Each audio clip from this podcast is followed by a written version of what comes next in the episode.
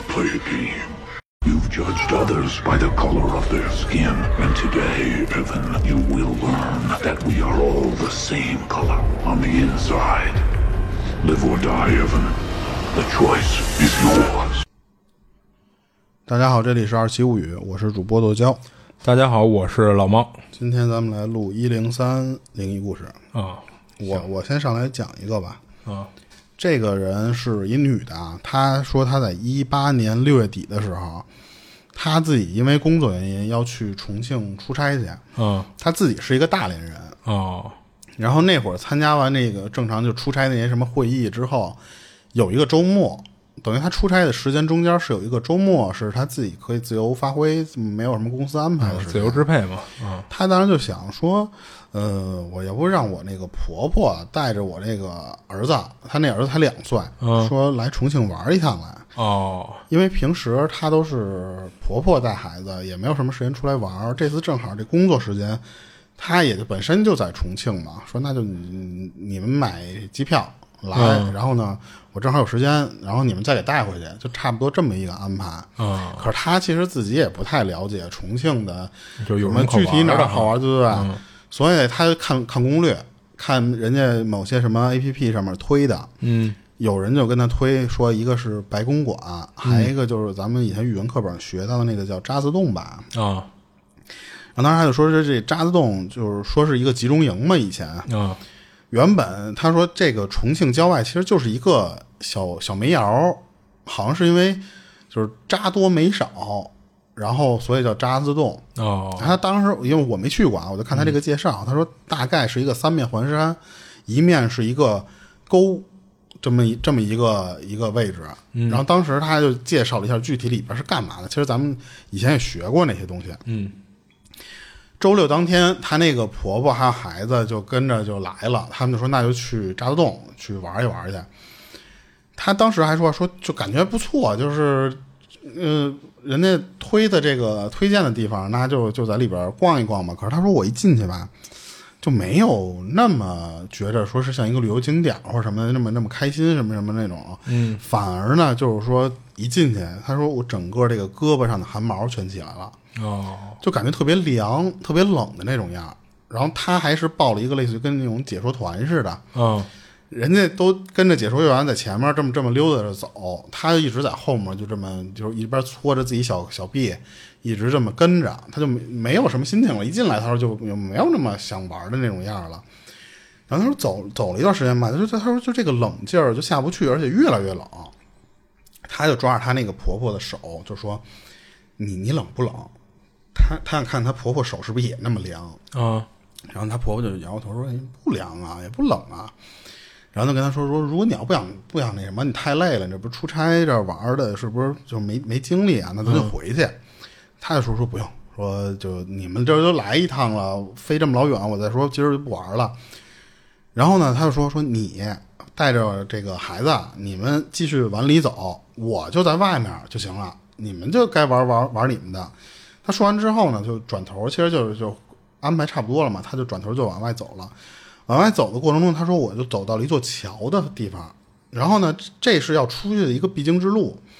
那个桥的两边立着一个牌子，上面写的是“此水不净”，就是不干净，就是告诉你这水不干净的那个意思。然后又过了差不多半个小时吧，她那个婆婆就基本上也就都跟着那个导游那些人就出来了，他们就回家了啊。然后他不是因为自己老觉得冷，他难受嘛，他说最后那个白公馆他也没去。哦等到一个礼拜，他这个出差结束了，他就回到大连了。嗯然后他们那个公司的同事看见之后就说：“哟，说这个去重庆这混的不错呀，这没少吃那边的美食是怎么着？就回来这没，你看他他去了也就俩礼拜胖了啊，就说就吃吃的这么胖。啊他当时就说说啊，说我也没怎么吃那边的那么多，我还挺注意这些东西的。正常来说也不会俩礼拜给揣多胖啊，对啊，但是他感觉啊他说我不是那种，就是说人家说胖我就就真的就不信的那种地步啊，因为啊他说我也感觉我身体有点难受。他这个难受是哪种啊？是她说身体发沉，呃，就是感觉身体负担变大了，啊对对对所以人家那么轻盈了。人家一说你胖了，是不是他也就把那个是不是就吃的长肉了？我这个嗯身上就感觉这个坠坠得慌的那种感觉。然后他说我我出差回来，我我也没什么精神，也不知道是累的呀还是怎么着。他去医院还想查一查，说就是你看我是就是发烧了还是怎么着那种，人医院查什么都没有，就是看不出你有什么病来，人挺好。所以她就后来就跟她闺蜜就聊这事儿，她她那闺蜜就说说，那个你去找找人看看，然后呢，我给你介绍我姐，就她大姐，说她是出了马的人，就出马仙嘛，她是出了马的人，然后呢，那个我让我让她给你看看就行了。然后她就说说那就试试，你既然你这就也不用说托多老远的关系，她说那你你就你就该需要什么信息我都告诉你，你帮我问问你那个大大姐不就完了吗？然后她就把她首先这些自己的情况，加上她这出差回来这些事儿，她一五一十的就跟那个闺蜜说，她闺蜜再给那大大姐给转告，然后之后那大姐就在在那个电话里跟她那闺蜜说说，你让她发一张素颜照过来。然后过了一会儿，她就给发过去了。她说：“她说，然后，然后那个那个大姐就回回她那个闺蜜，因为她其实是相当于是点对点，她没有直接跟那人沟通嘛。嗯她那闺蜜说说就是发一截图，她那大姐说的时候说，我看到的不是你，就不是那个就是这个故事上那个女的。啊她当时一听这个说，哎呦，这说的什么什么意思啊？说啊，对啊，这这不就是我吗？你就是她可能当时感觉还是说怎么着，你还是嫌我这妆化太浓了，素颜太丑了，是怎么着那个意思？然后他就问，就是说那个你这个是大概什么意思啊？然后他那个大姐最后就说说，你是不是过过一次小桥，就走过一个小桥？然后他当时就就想说。重庆那边可桥可太多了，啊对啊说你说的是哪个桥？嗯然后后来他一一想说，你既然这么问的话，就是说，就他想起渣滓洞里边的那个桥了。嗯然后他又说说那个那个桥吗？说渣滓洞里边有一个桥，它旁边不是还立那个指示牌那个东西吗？嗯然后当时那个那个出马的那个大姐就跟他说说那个水流急吗？他说挺急的。然后那大爷就说说那应该就是这个桥，你经过的那个桥啊，死的人特别多。哦然后呢，他正好呢又和那个死的那些东西碰上了，就是他和你的那个身体有交交接交交叉，嗯他影响到你了。他说你赶紧去寺庙，你去把人家给渡了，人家可能是根就就跟在你身上了。嗯他说你要是这么度了这个事儿，其实也是一个好事儿，他也不是说嗯、就跟驱邪似的那种，不是。他说你这个相当于人家那些可能是冤去啊入轮回了，或者对对对，然后你这是做好事儿呢。哦而且他说你待会儿自就就是你自己跟他说说，就是说那个就是如果你看有没有什么就是后续的情况，而且他很可能这几天还会给你托梦，就是人家那大姐给他交代的明明白白的。嗯然后他知道这事儿之后，他说我第一我没敢跟家里人说，我没敢跟婆婆他们说。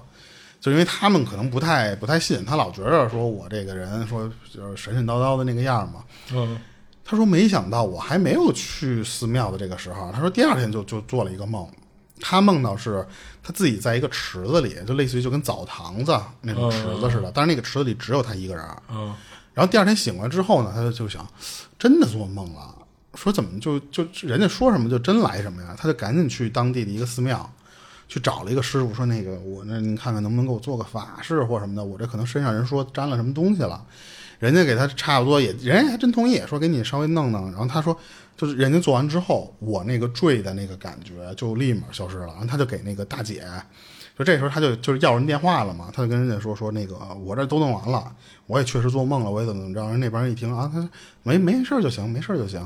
然后他就顺带着就和那人说说我做梦的那个事儿，就说我我我你说做梦，我还真的做梦了，但是我梦见那个池子里就我一个人嘛。然后那天那个就是那个大姐跟他回了一个回了一句话，她说：“我当时不跟你说吗？说我在照片里看到那个人不是你，啊就因为当时我看到的那个场景是什么样。他说我看见这是照片，虽然不是你发了一张素颜照，就那个那个样嘛，但是实际上在我眼中看到的那个样是是一个被抛了腹的一个一个人的身体，嚯他就是被扔在河里了。”哦。所以他他他就感觉是那个人的尸体的，就是就被人相当于虐待了嘛，虐待之后让人扔河里，他那个灵魂可能不走不了，或者说他有怨气，他在那个渣滓洞那个地方还在。嗯。你正好过那个桥的时候，你跟他冲撞上了，所以他当时为什么就说说他可能会给你托梦啊，或者说你赶紧去给人渡了去。他说其实当时我看到那个样儿就，他就不是说你这素颜的难看的那个意思，哦他是看到的就是实际上这跟在你身上的那个玩意儿。哦，他这就就非常完了。哎，你听他这事儿啊，就是你看出马这这个派系跟呃佛教寺庙好像没有什么冲突突是吧啊啊，因为你看他这个等于出马的这人还让他去寺庙去找人做超度去，我我感觉有的人可能是不是出马的也自己能做类，他可能做不了超度，但是他可能能类似于也跟咱之前说的是聊聊，嗯然后我给你烧点纸，你自己走。哦，我感觉是不是出马？我不懂啊，不不敢瞎说啊。那如果是这样的话，那他建议他去寺庙那，等于是也是为了那个魂儿好呗。呃，对啊，就我我们这边等于是做不了超度，对吧？我只能是说帮你解决这事儿嗯，啊，所以我建议你去做超度呗，是吧？对对，啊，哎，那你说像这些有一些历历史遗留问题的这些地儿，嗯、是不是就如果就真是能超度的话，是不是都应该找人给超度超度啊？我觉着啊，嗯，应该会有。嗯就好比你，你觉得，就比方说咱说的那什么点儿，南京大屠杀，嗯嗯，三十万人，嗯对吧？那我建这个大屠杀纪念馆的时候，你不管是哪方面的原因啊，嗯就是是不是也会找一些人，你不管是私下还是公公众的，在那个门前做一做这种东西，嗯，它并不是宣传封建迷信，但是，嗯，你国家层面是不是应该也会做点这种东西？嗯，但是可能肯定你下会有一些那个你超不了仪式三十万人吧？我觉着啊，就是那一点一点来嘛，了对对，就是一点可以一点一点那么。而且我觉得，就是这些就是自己在修行的这帮人啊，就如果真的有修行的话，他会不会肯定也希望说我多做一些这样的善事？嗯，那我就主动的去找一些这样的地儿，我做做好事儿呗，就是嗯给这帮冤死的灵魂超超超度超度呗。啊，对对。啊，我觉得按理说应该是这样。而且你记得咱之前不是说嘛，那个日本的那个叫千日前吧，嗯，那个大厦，嗯他们不是说有一种，呃，这个名字由来，嗯，就说的是那个当地的僧人念了千日的佛诵经，然后为了超度那帮人，嗯，他念了一千天，就着大火那事儿吗？小三小三年吧，差不多。等于那你说他那一个地方，他就都都都得念三年。嗯我估计人家这可能啊，这我瞎说啊。嗯，就人家那边法律可能没没没有那么那什么。啊，没咱这牛逼牛逼嘛。呃，对，就是念三年。嗯，但是如果要是铜要真有这个作用的话，那你说好多地儿，那你说就得念三十年吧，对吧？就是那时候日本干那藏事儿，嗯那就可能没有人能坚持就老上那个地方念去，可能那我组织组织，我这帮同道好友们，对吧？我嗯大家轮着做呗，就那就不知道了嘛。就是咱们每个就不敢瞎说嘛，这是吧？嗯，行。然后我分享一下，然后这事儿可能不是什么灵异的事儿啊，就是挺奇怪的，就是让他想不通那一事儿。是他刚毕业，刚开始工作，也就一年多那会儿，就当时为了工作方便，在离他上班的地儿差不多四五公里远的一个老小区里租了一房，等于他工作了一年多，也就跟这地儿住了一年多了。等到那年三月份那会儿，就是他那段时间就是特别喜欢听歌，而且就他一个人住嘛，所以平时不上班的时候，他就跟屋里用音响就空放。就当时年轻不懂事儿嘛，没考虑到什么扰不扰民的，就开的声还挺大的。而且他当时喜欢听摇滚、死亡金属什么的啊。结果这么干了没两天，就果然就有人投诉了，是怎么着啊？就是有一天他下班进楼道的时候啊，一般都会看一眼一楼的信箱，就是自己那屋的那格子里有没有什么缴费通知单一类的，嗯，就当时水电什么的都会寄到他那信箱里。结果那天他一看。就是里边有一张用 B 五大小的纸折起来的，在他那屋的那信箱里搁着呢。嗯，然后他拿出来打开一看啊，里边用红笔写了一行大字儿，而且一看就是人手写的，不是打印的。啊，就上面写的是“你太吵了，安静点吧”。我听着你太丑了，我 然后他一看这话呀，其实瞬间就明白了，说是不是自己平时听歌的时候声太大了，吵到邻居了。他说他也不是那种没素质的人啊，只不过当时真没考虑到这点，又是第一次脱离父母自己独自生活嘛，就感觉就放飞了。所以看到这纸条啊，他就注意了，他索性就是，呃，都不空放了。他觉得那你说音量调到多大，不是多小合适啊？回头比如说他觉着我调的这音量应该够小了吧，人回头还投诉说我还能听到你这声，对吧？所以他索性也就不空放了，他就。买了一耳机，直接就我就戴着耳机就听歌就完了呗，啊、而且加上他自己听那些歌就本身就比较燥嘛，所以他就觉得戴耳机可能效果还挺好，就这么着了。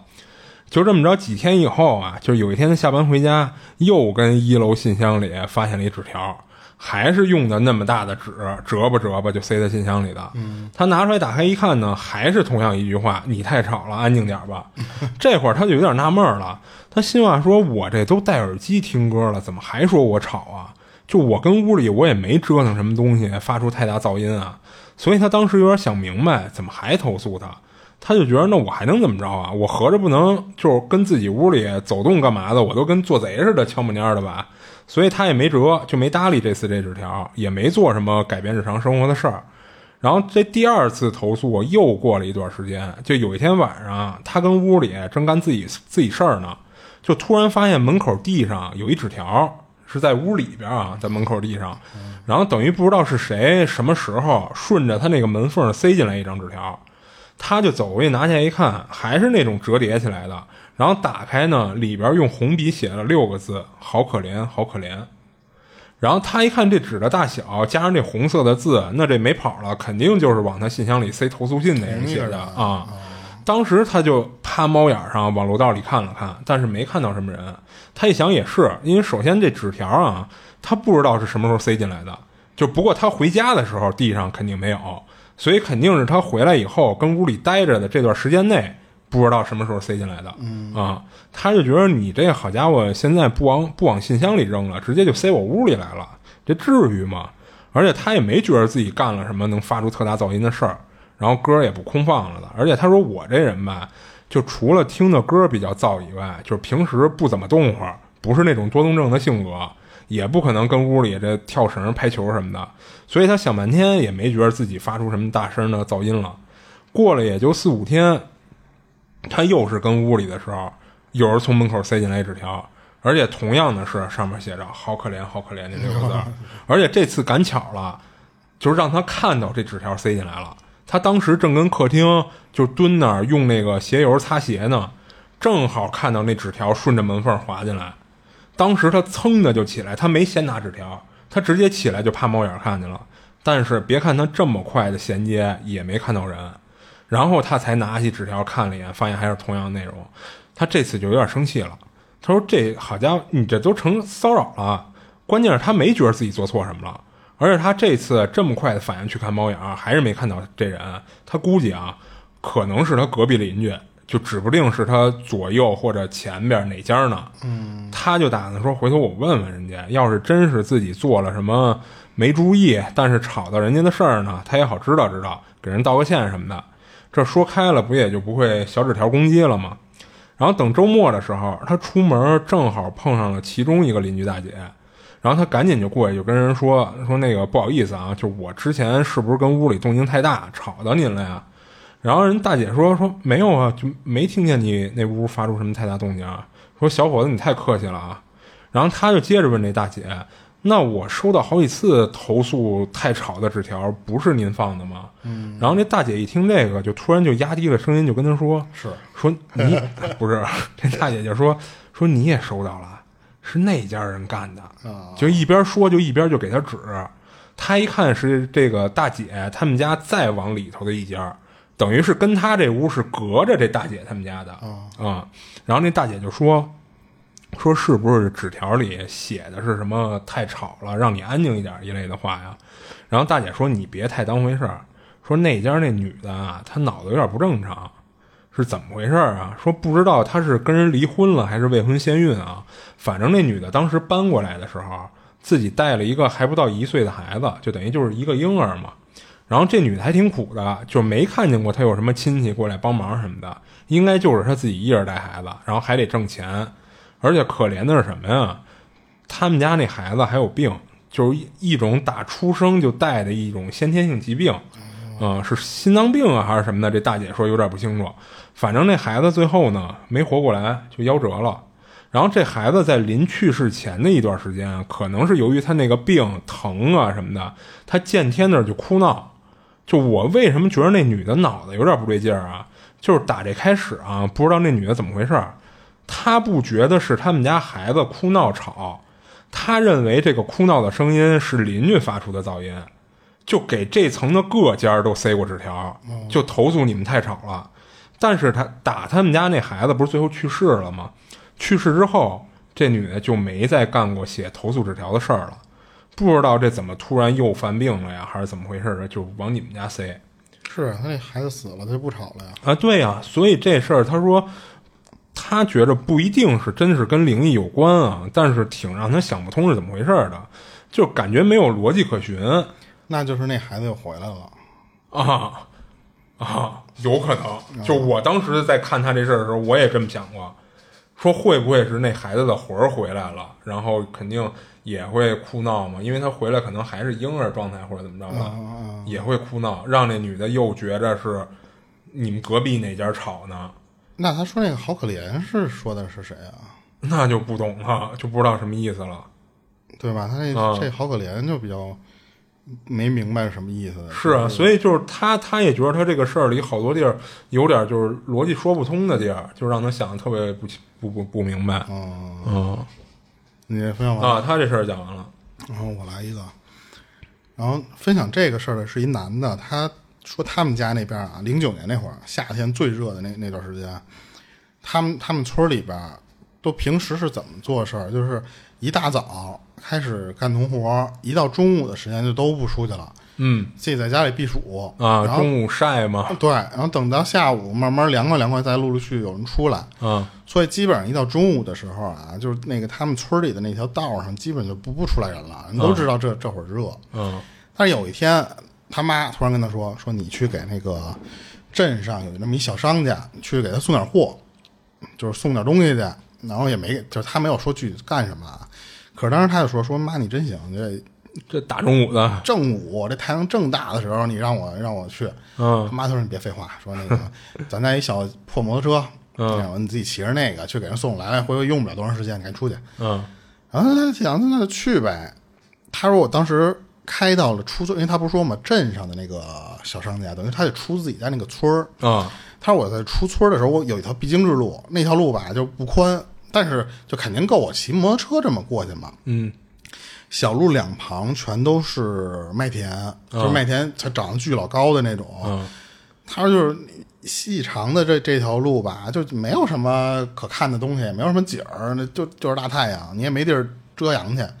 他说，当我差不多骑了一半的那个路上的时候，我突然看地上躺着一东西，他第一反应是感觉躺着像是个人似的，可是呢，就是因为他为什么觉得像是人啊？他说就是一个穿着西装的这么一个人儿，啊就女士西装还是，嗯然后就躺在地上，但但是他没有高度，你想想，他就就有些地方可能稍微翘起点儿了，知道吧？他老远就看见是一套西装，但是他第一反应就说：“哎呦，是个人嘛？是中暑晕着了还是怎么着？”他就就拧拧油门就往前走走看看，等到深浅的时候，然后他他一看说，就是一件衣服，哦，就是那个衣服吧，就是有点旧，但是呢，它是挺干净的，啊就是，呃，土，它就是不是扔在地上嘛，就不是那种让人踩过呀，或者或者全是泥点子，啊，没有。就最起码表面上看着还挺干净对，然后他当时就脑子里想说：“呵，这谁家这么不缺钱呀？这弄完了就把这个衣服就不要了，就扔扔地上了。嗯可是他当时就脑子里停下来，这这一过，这就是一瞬间的事儿嘛。他说说这实在热得慌，没心思多想，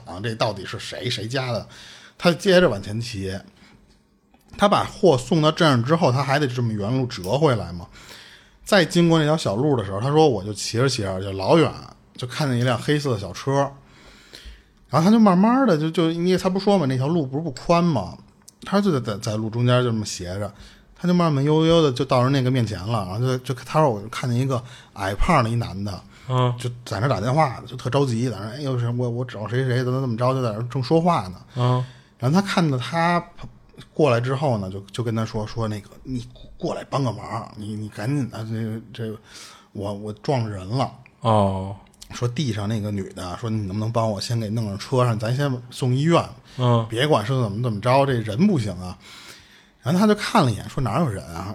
他往前，他往车头那那方向一转，他说看见就趴在车前面一女的，脸色蜡黄，差不多四五十岁的这么那个那么一个岁数，嗯。但是腿已经就是明显就是撞变形了，而且哦，撞的还挺狠的。脑袋这块儿已经就是因为他二次撞在地上嘛，二次撞伤，就脑袋这个地方流了好多血，嗯嘴巴是那种半张的那种，嗯那那种样。然后他当时一看这样，感觉张着嘴，那个那个那个那个那种状态就够呛了似他。已经死了，他估着哦估计啊，就应该这人就是死了。他说他，不过他说他就诡异的一点什么呀？等他离近了，他自己再往他看先看脸啊，嗯再一扫，看见那个女的穿的那衣服，就是那那一套那被丢的那种西装是吗装，对。哦，然后当时他说：“哎呦，这西装怎么这么巧啊？”然后那个车主这时候就在旁边一个劲儿在那儿那儿跟他其实也是解释，加上自己念叨嘛。他说：“就我就是就就开车犯困，加上这不是天热嘛，正中午那会儿。”他说：“就我这人就在车里待着，我就开着就这么不舒服，我就想点根烟，我这提提神。嗯然后当时开车到这条路的时候，这一路上没有人啊，就是因为其实他视野比较开阔嘛，对啊他前面没看见人。所以他说我就正好我一看没有人，我低头我就把这根烟点着了。嗯，谁知道我就这低头点点火的这个功夫，再一抬头，也不知道从哪儿出来这么一个女的，就给撞上了。哦，然后听完之后，他说就是他还真没走，他干了一事儿，他说我和那车主就一块儿把那女的往车上抬，就是嗯。往他那车车后边那么抬就是想给拉医院去是吧？对，然后但是后来他说就是其实那个女的就没根本就没救回来。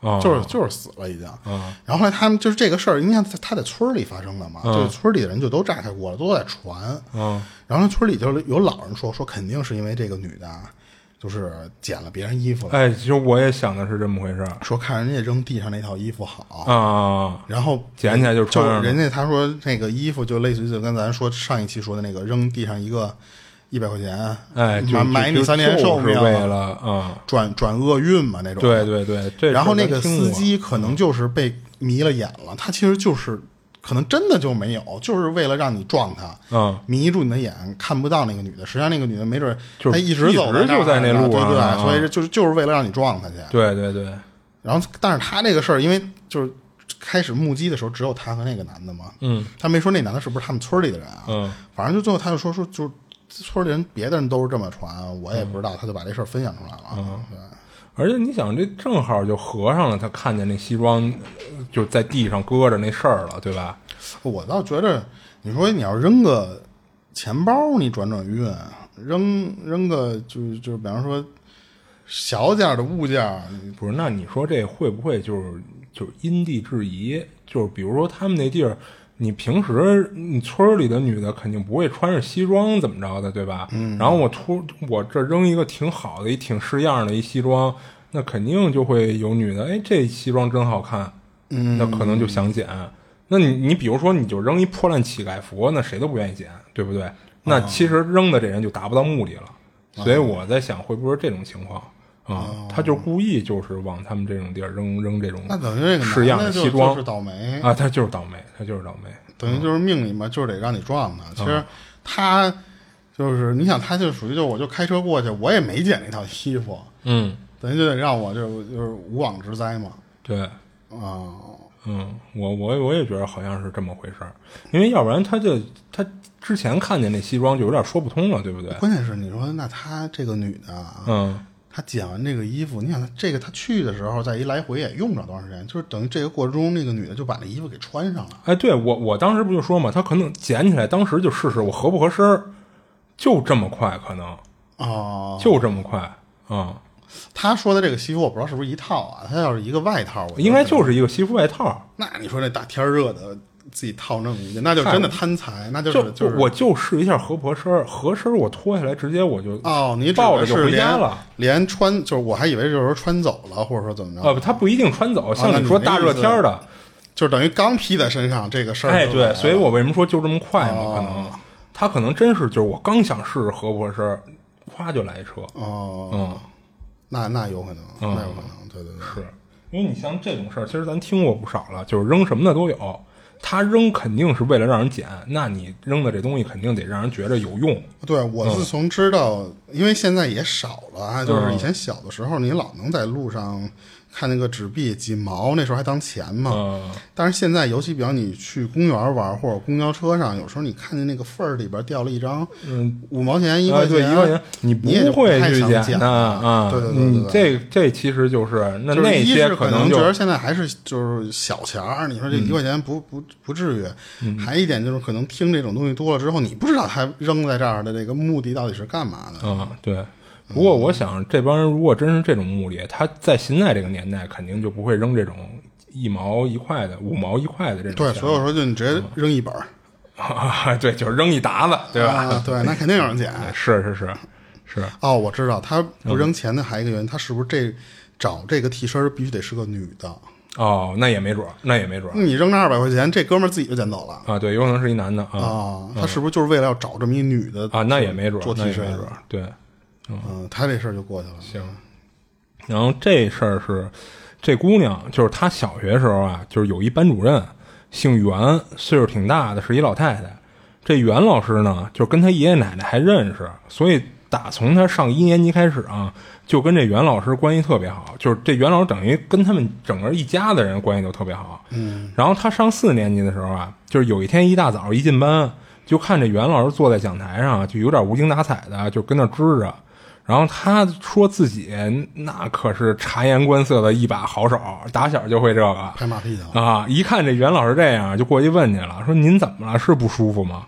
结果这袁老师也说不上来到底哪儿不舒服，他就明显觉得这老师跟平时不太一样。然后等到了下午放学啊，他妈来接他，在校门口，他就把这事儿跟他妈说了。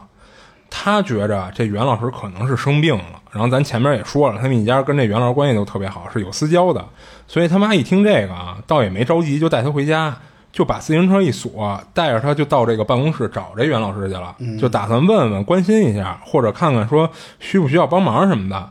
到了办公室呢，就问这老师说怎么了？您是哪儿不舒服吗？然后他说他爸那会儿啊，就是、嗯挺小资的，就是已经有汽车了。他妈还问过这袁老师说用不用他爸开车过来给他送医院什么的。然后这袁老师说说不用，没事儿。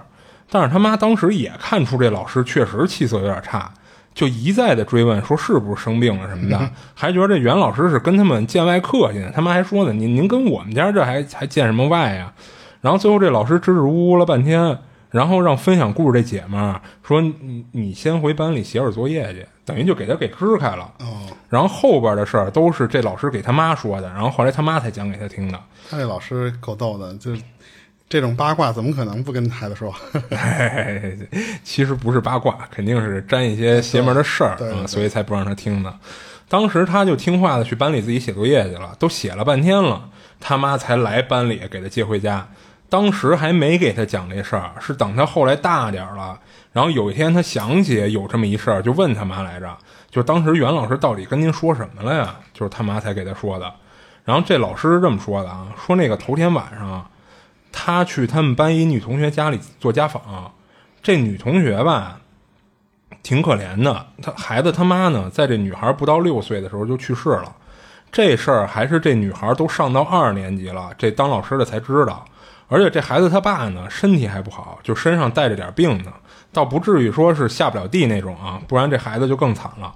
所以就因为这种情况吧，这孩子家境其实挺差的，而且这女孩还特内向。所以当二年级的时候知道这孩子家里情况之后吧，这老师就特意的多多多关注关注这孩子，就偶尔就去做个家访。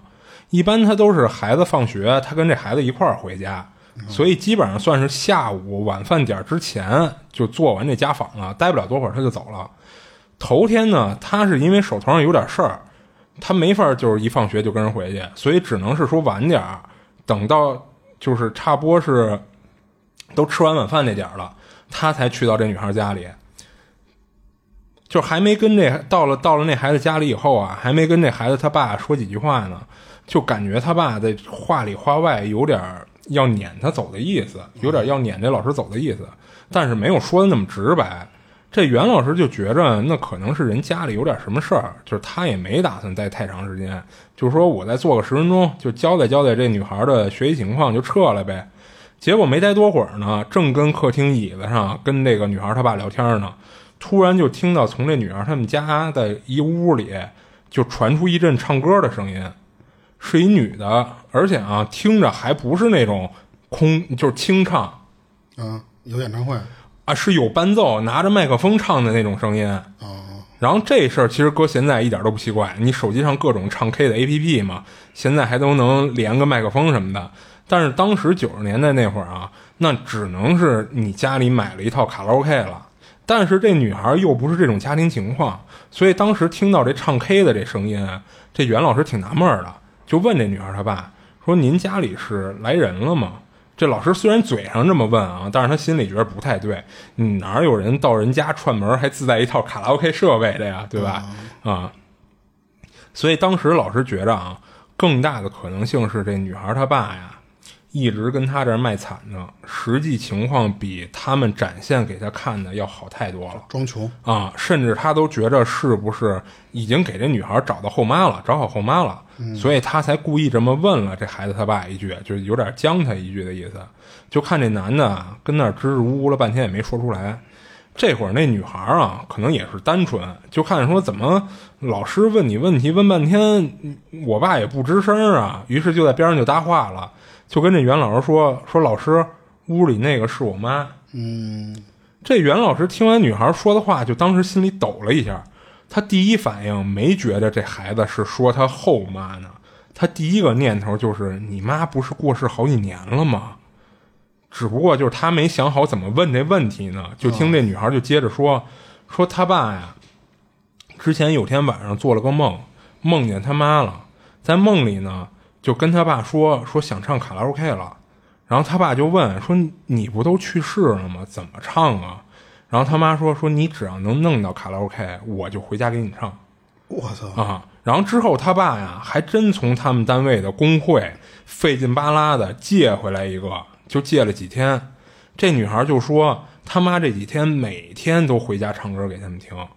这袁老师听完这女孩说的，就起了一身的鸡皮疙瘩，当时就吓着了。也信撒旦教了，而且看这女孩说话这神情啊，也不像是那种编瞎话骗她呢。而且他觉得，你说这孩子编这么一瞎话，他图什么呀？对吧？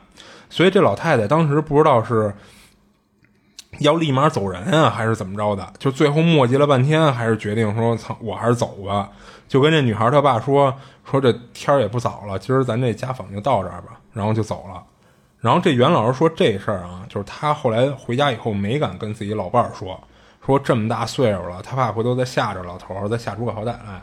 而且这老头说啊，他这天大早上就等于是分享故事这这姐们儿，他发现老师不正常。这天大早上，这老袁老师就觉着自己有点发低烧，所以才显得有点像是生病的那种状态，就有点萎靡，被吓着了，其实啊，对对对。然后他这事儿其实就讲完了。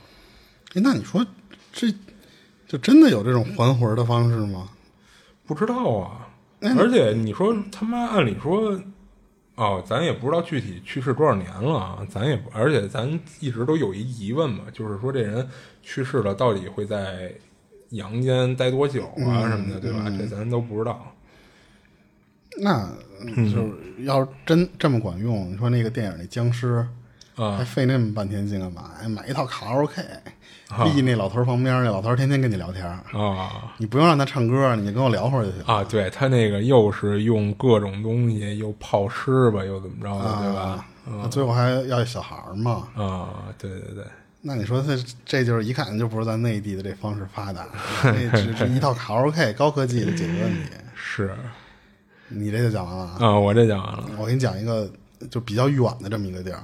嗯，不就不是说多远？他说就是他们家比较偏啊，他老家是一个内蒙那边的一小县城，嗯，的周边的一个农村啊，就是特别荒的这么一个地方。他说整个那个农村里面加起来啊，没有五十户，差不多五十户人吧。嗯，在冬天的时候呢，他们村里就都会干一什么事儿啊？在晚上，就是一家人也没什么休闲什么活动，嗯，他们就都围一起在那搓玉米。啊，哎，那你看他这事儿，就像不像咱之前就我讲过的一个，也是内蒙那边的，他就是等于是内蒙离内地最近的那个位置。嗯，就为什么这么说？就是你看他们其实就能种植一些东西，哦他那个地不会说我只能做畜牧业什么的这些啊对。他们就可以自己种些东西。啊，其实内蒙好像，尤其是奔东北那边儿，其实啊好多地儿都是好像可以啊，对，种这个就是只要不是再往北、再往西北那些方向，就啊对对对。没那么那什么。嗯。对。然后他当时就说说，一般就内蒙那冬天啊，嗯。白天就刮大风，但是那个风就到晚上就就停，特别奇怪。然后当时他就说说，就是这发生事儿的时候，就是在晚上时候的，就那天晚上他们家里马跑出去了，哦，他们家自己那个他们家等于也有马，对嗯然后跑出去之后吧，就一直没回来。可是那个天儿冷啊，冬天到到晚上那个天儿也得冷。他们就想说，估计这马也跑不远，所以他爸说说算了，说这个，嗯，没准儿人自己能跑回来或者怎么着呢，就是也别费这劲去找去了。啊到晚上八点的时候，他们家大门突然响起来了，就哐哐哐哐，就是非常紧急的那种，就跟有人拍门敲门似的那种，哐啊哐哐哐，就这种事儿。然后他当当时不知道什么意思啊，他爸先反过来，他就说：“这个是马回来撞门的吗？”哦他就觉得像是那个马咚咚咚这么这么撞他们家那个门。啊他爸站起来就奔院门口，就他们家那大门那儿走，一边走还一边说呢，说就是用方言啊，说说就是你个讨吃货，就是可能就就觉得你是上外面偷吃东西去了，就是去，哦然后你这会儿你还知道回来呀，就大概是那么一一个意思。啊，是是是这么个意思哈。是是，应该是这么一个意思，我觉着啊。我操，然后，然然后我我也不懂，瞎说的啊。然后，但是他他爸嗯去过去把那个大门打开的时候，外面什么都没有，就没有人敲，也没有他们家那只马。嗯然后他爸就站在门口就想说，这个晚上也不不刮风，也不是那个风刮的那个门咣咣那么那么响。嗯然后就把门锁上了，就关上了。回来就就在那儿聊，说真他妈见鬼了，就是就是就是这么嘀咕这些事儿。嗯然后他妈看见他爸回来之后，就问：“是马弄回来了吗？还是怎么着啊？”嗯他爸说：“不是，说就就不知道什么原因。”然后就低着头接着搓他他们家那玉米，嗯然后就是搓着搓着，突然那个门又哐哐哐哐哐，又又而且是比刚才还急了。哦然后他爸就就就没这次就没马上站起来，就手里还拿着那个玉米呢，就就就梗着想脖子听一听会儿是吧？就是说是我听错了还是怎么着啊？这个哦就一直在那儿确认，然后盯着他和他妈，就那意思说你们俩是听见了吗？是不是没响？是不是你们听没听见？嗯然后他跟他妈就是是是是有人敲门。哦他爸说得我再起来看一趟，又放下那玉米往那边走。他说过了一会儿又回来了，就跟就跟他们说这邪门了，什么都没有。哦而且他也就是他有风也不会特大，他不是说嘛，晚上基本上就不会刮那么大妖风了。嗯这话还没说完呢，那个敲门声咣咣咣咣咣又又又传出来了，他就有点害怕了。他说：“我这一个劲儿敲门，这又看不见人，这是什么意思啊？而且这个声儿明显就是力度啊，加什么的就更急了。嗯他爸这次就不去了，就直接就站那儿就就喊谁呀、嗯就这么喊。然后这次呢，说门外那个就敲门的那个声儿，对，有人有人搭了，说二哥二哥，你赶紧开门，出大事儿了。哦他说二哥其实就叫叫他叫他爸，嗯然后他爸就赶紧过去，就去开门去了。一开门就发现是他的，就是他这个分享故事这人的六叔，嗯然后的什么大舅哥啊，是反正就这么一个。然后就一打开门，他们就都去看去了。一说这不是出事儿了吗？这家人就都过去看去了。结果就他就看见那个人啊，他说浑身是血，就站在他们家门外面，就在那儿，然后就都都哭，带着哭腔，就跟他们说说那个那个小六出车祸了，就赶紧帮帮忙去，快快快弄一下去吧。啊然后他他他父亲就一听这，哟，说就赶紧的就去找他这个，就跟这个人一块儿就去找他那个，他得管叫六叔嘛。嗯然后就就就立马就是说是什么事儿，就是要不要打幺二零或者什么什么，就是这种。当然最后他说就是嗯没救回来，这个人就真出事儿就死了，他不是出车祸了吗？嗯然后他有一个二爷爷，当时就等于说这个特那段时间就特难受，他说就是。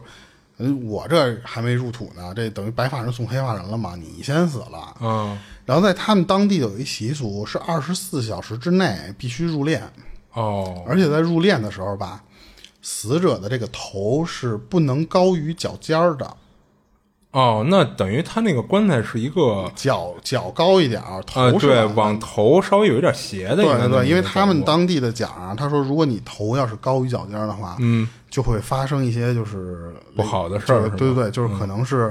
呃诈尸啊，或者是那种、那，我觉得像是那种东西。嗯，但是他说当时可能你你想太着急了，这人谁都没有准备，是突然就没了。这二十四小时之内，你准备后事、订棺材什么的，这都得来。啊，对你像一般如果是家里老人岁数大到一定份儿上，可能会提前准备准备，但是你不会给年轻人发的哎，对对对，或者说中壮年还不会给这种人准备的，嗯，所以他们当时也好像就就是都忙着说去弄这些事儿，也没有人留意到底那个当时的头和脚哪个高了。啊，就没注意这事儿，对，没注意。然后等到他这个他管人叫六叔嘛，这个六叔去世的第三天晚上，啊，他爸和几个叔叔在他那个二爷爷家，就就商量着这个，那你也得办丧事儿，你入了殓了是得入殓，但是咱啊，白事儿他们那个可能步骤会有一些区别，对，但是你不能少。嗯，然后就就在聊这个事儿的时候，他突然他那个二奶奶就直挺挺的就摔摔摔了一跟头，就摔在炕上了。哦，而且呢，就摔完之后，就所有人都听见一声咚这么一声嘛。然后那摔的还挺狠的，啊，对，顺顺着这声儿就赶紧进去说那个这这二奶奶这这怎么了这是？然后那那个他说那老太太就突然从嘴里说出来就是男人的说话声，哦，然后是翻着白眼儿跟他们说，然后跟着他爸就冲着他爸就说说二哥，说你怎么一天到晚你就就光在炕上躺着，说你这样你身体能好吗？嗯，这是用一个男人声说出来的。嗯转头对着那个六婶说说那个六婶就是他那个就是死的这个人他媳妇儿嘛。啊，对啊，对啊，对，他说就直接就说说你啊还年轻，你把孩子给我爸妈留下来之后呢，你自己再改嫁，哦，你别就就直接就跑了或什么的，你把孩子留给我们家。哦，但是呢，你要是走了呢，你就别再回来了。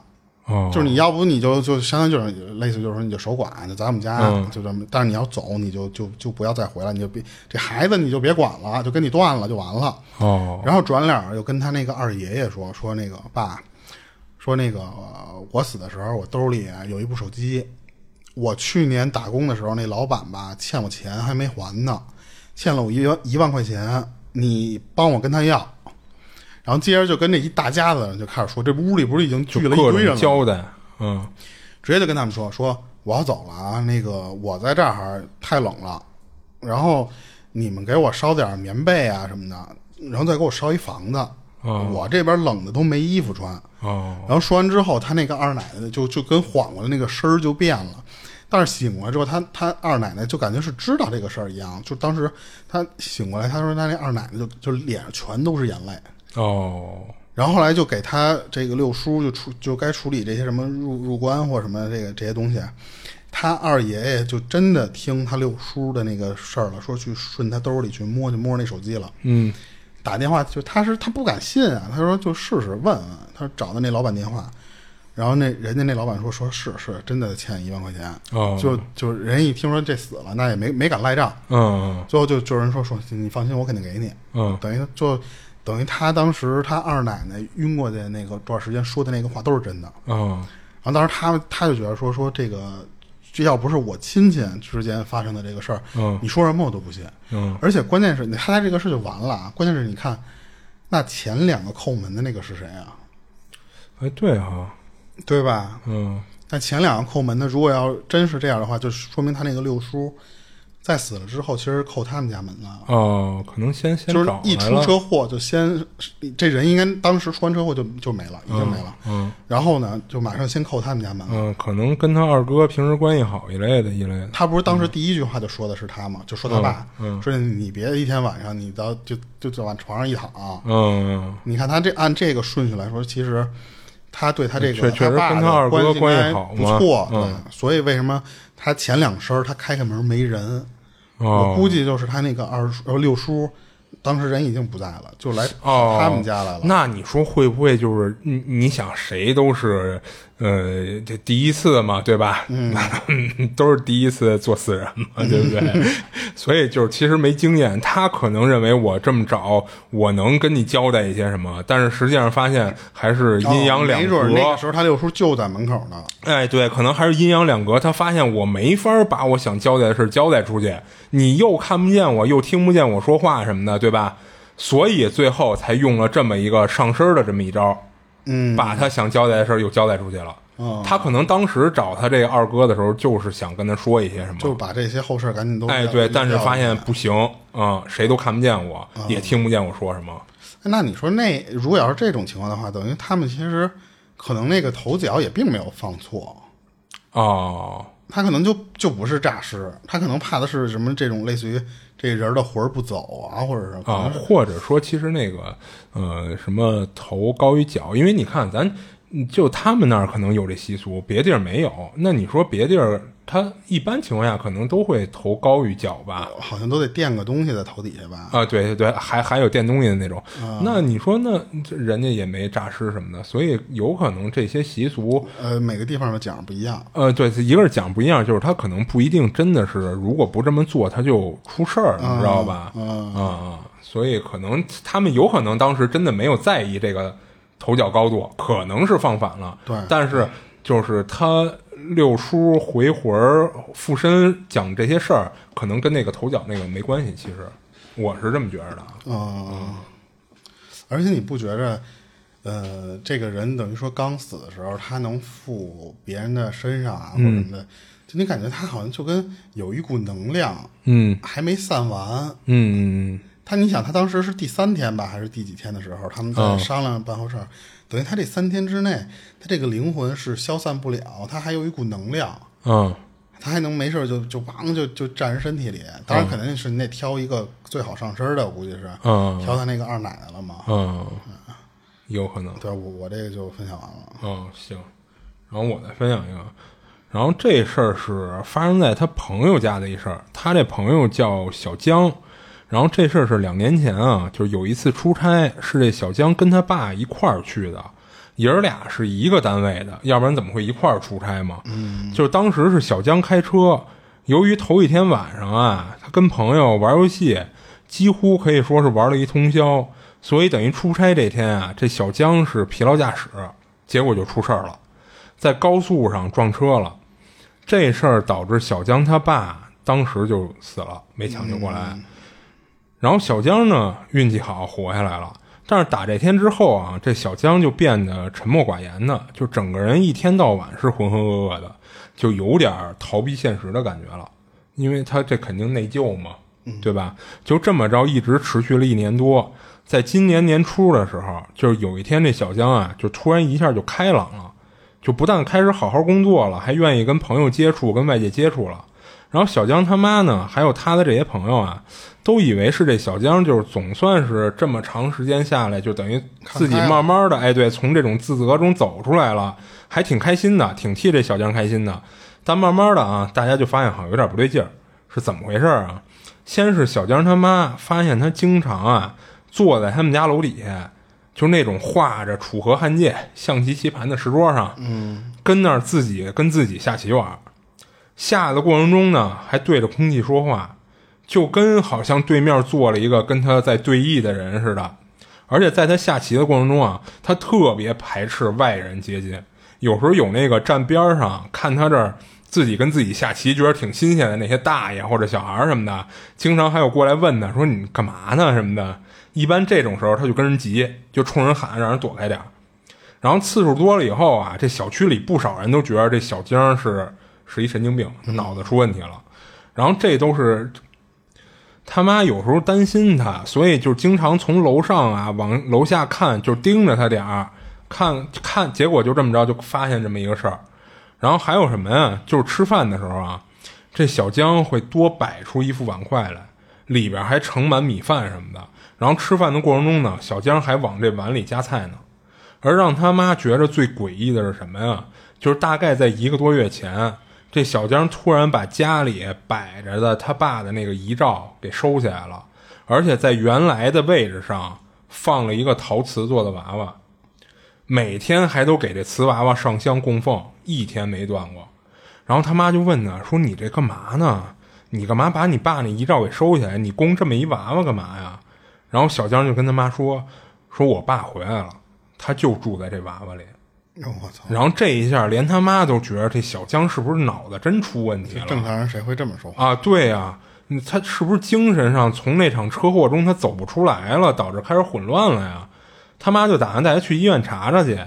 然后这事儿他还没实施呢，就当天晚上啊，他妈就做突然做一梦，梦里发现啊，就是在自己家的客厅，就看见她老公，也就是小江他爸，真的就从客厅那那供的那瓷娃娃里走出来了，然后穿着生前的衣服，还责怪小江他妈说他没照顾好儿子，然后自己就是因为放心不下儿子才回来的，而且跟小江他妈说说以后啊会跟他们一块儿生活，如果他不同意的话，自己就把小江带走。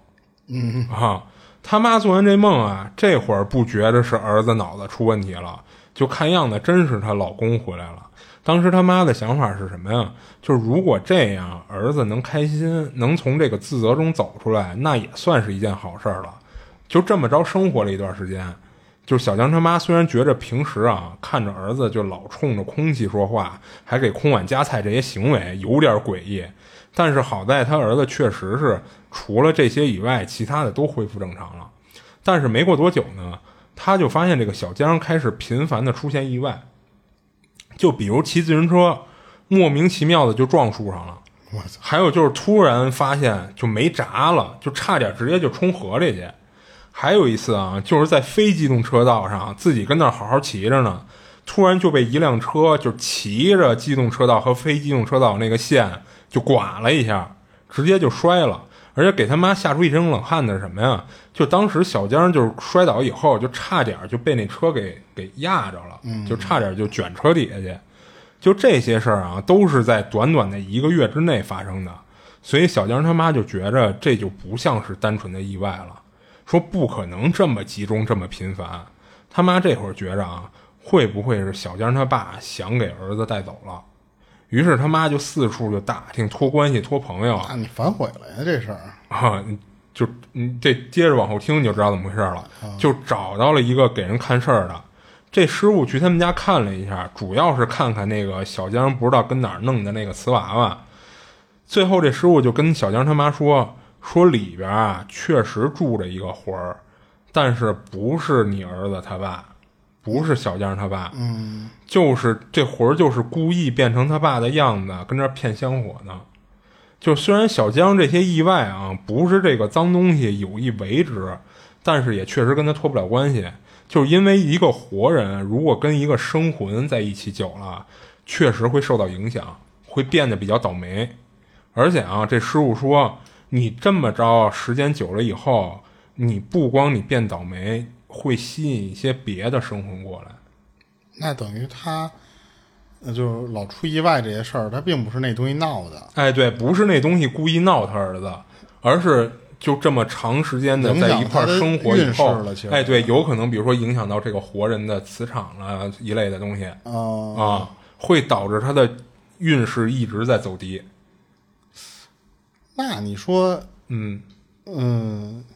我要是不，当然不能说我，就是说，你你举个别人的例子，非拿自己举例子。就是如果，嗯嗯，这个事儿发生在某些人身上，嗯，然后那那你说你想吃我香火，你得保我，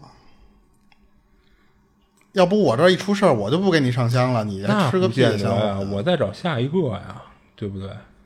那可能你是在这个门里，是这么说。你看啊，如果我认为啊，我认为，如果一个魂儿他能做到说我保你安全，或者说保你发财什么的这种东西，他需要有一定的法力，或者说会消耗自己一部分的能量，对吧？那你这样，那你对于一个孤魂野鬼来说，那我干嘛不无本万利？我就让你供着我，其实我就是在骗你，但我不付出任何东西。等你这个最后，你比如说啊，你真是倒霉，你出什么事儿，你供不了我了，我再找下一个，我接着变成比如说他的亲人再骗他去。哦，对对，也也是，因为他他在那个瓷娃里的那个东西，他并不是说离不开那个瓷娃。哎，对呀对呀，他并不是离不开那东西了呀。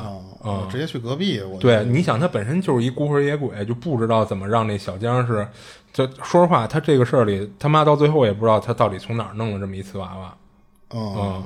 也不知道是本身这个瓷瓦里就带的呀，还是说这个魂儿就可能变成他爸以后啊，跟他说说你找这么一个，比如说娃娃什么的，你你供那儿，那我就能进去。他吃饭加上下棋的时候，那个人是不是就已经跟上他了？啊，那肯定是啊。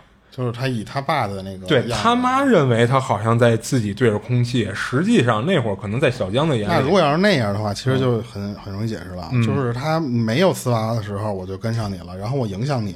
嗯我跟你说，你给我准备瓷娃去，我就到时候我就我就在那里待着。啊，对他可能比如说变成他爸以后跟他说，就是你看啊，我为了能咱长期的生活在一起，就我得吃一些香火，你得想办法供着我，我才能保持长期的在人间。